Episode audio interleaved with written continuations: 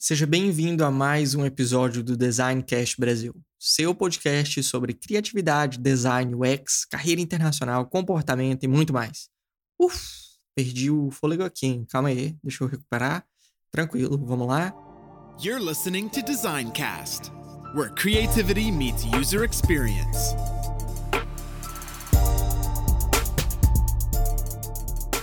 No episódio de hoje, vamos bater um papo sério sobre síndrome do impostor.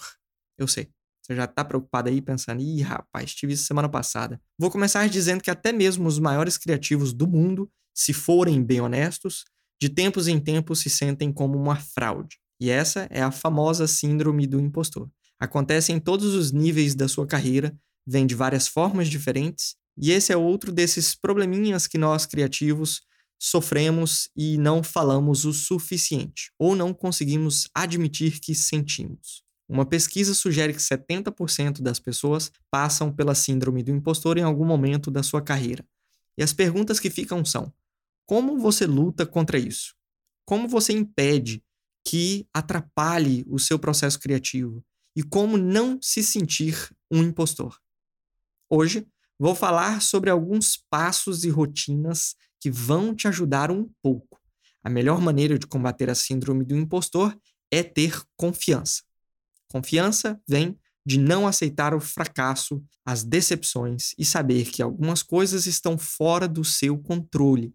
Isso vem de conhecer o seu processo, questionar suas decisões e confiar em si mesmo. Vou até dar uma pausa porque eu sei que parece fácil. Você está pensando aí, rapaz, acho que isso não é fácil não.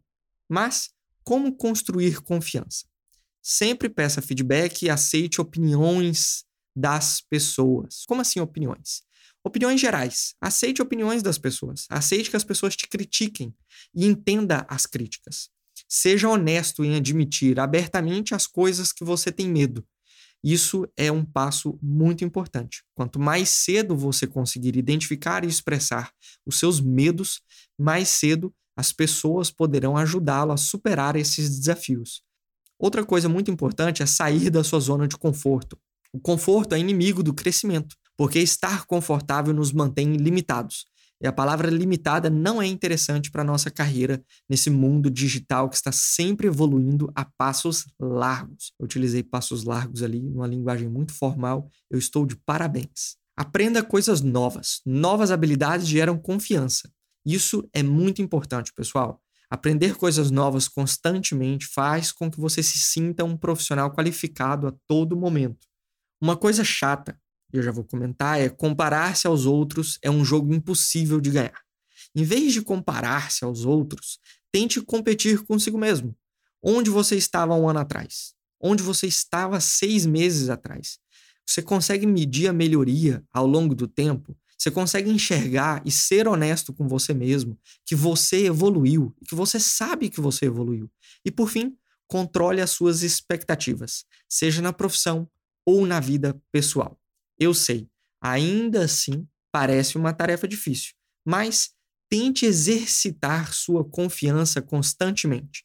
E eu diria que a zona de conforto é o primeiro lugar que você deve começar. Saia da sua zona de conforto e se arrisque a aprender novas habilidades. Uma recomendação final seria terapia, né? A terapia é uma solução interessante para esse mundo criativo, que as exigências do seu trabalho sempre são gigantes e a síndrome do impostor é quase que constante. A terapia vai ajudar você a entender os seus sentimentos. Eu faço terapia todas as sextas-feiras e me ajuda bastante.